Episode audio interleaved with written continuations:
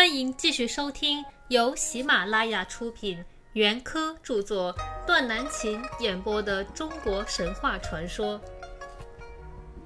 今天我将为大家演播《中国神话传说》第四章的第五节《山海经》的注本。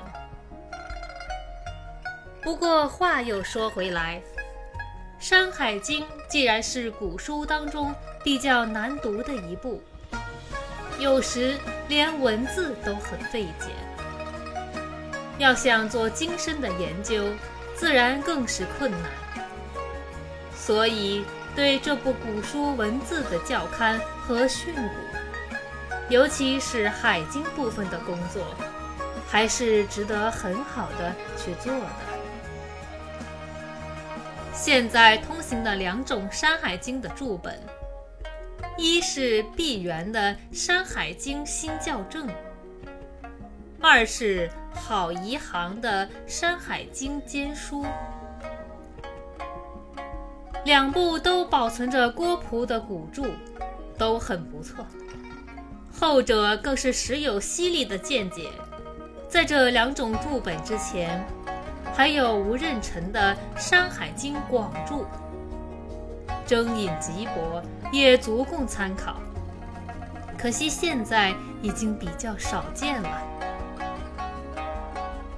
朱家的注释。由于用的并不是研究神话的眼光，那时当然还不知道什么叫做神话，因此看起来就有这样一个缺点，往往不免失之于阔。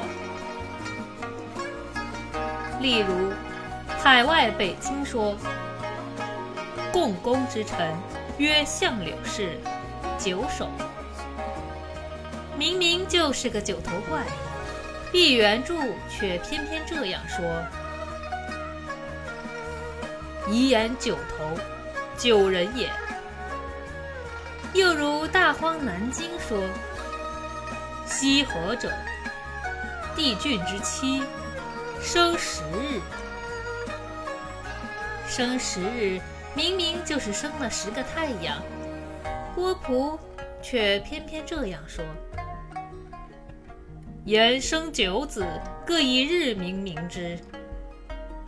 要把它们解释作历史或人事上的普遍现象。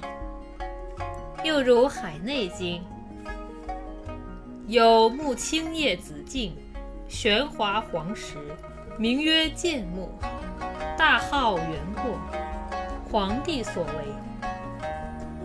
在大号元过下，郭璞注。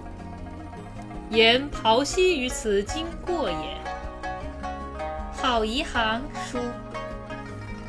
言庖溪生于成纪，去此不远，容得经过之。二说也是以人事现象解释神话，均未得其解。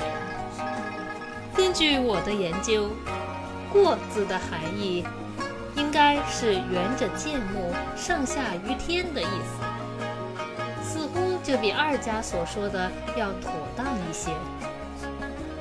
我举以上几个例子，只不过是说明对这本书文字方面的深入细致的研究，还是有其必要的。这也要作为进一步研究的基础。今天的演播到这里就结束了，我们下期再会。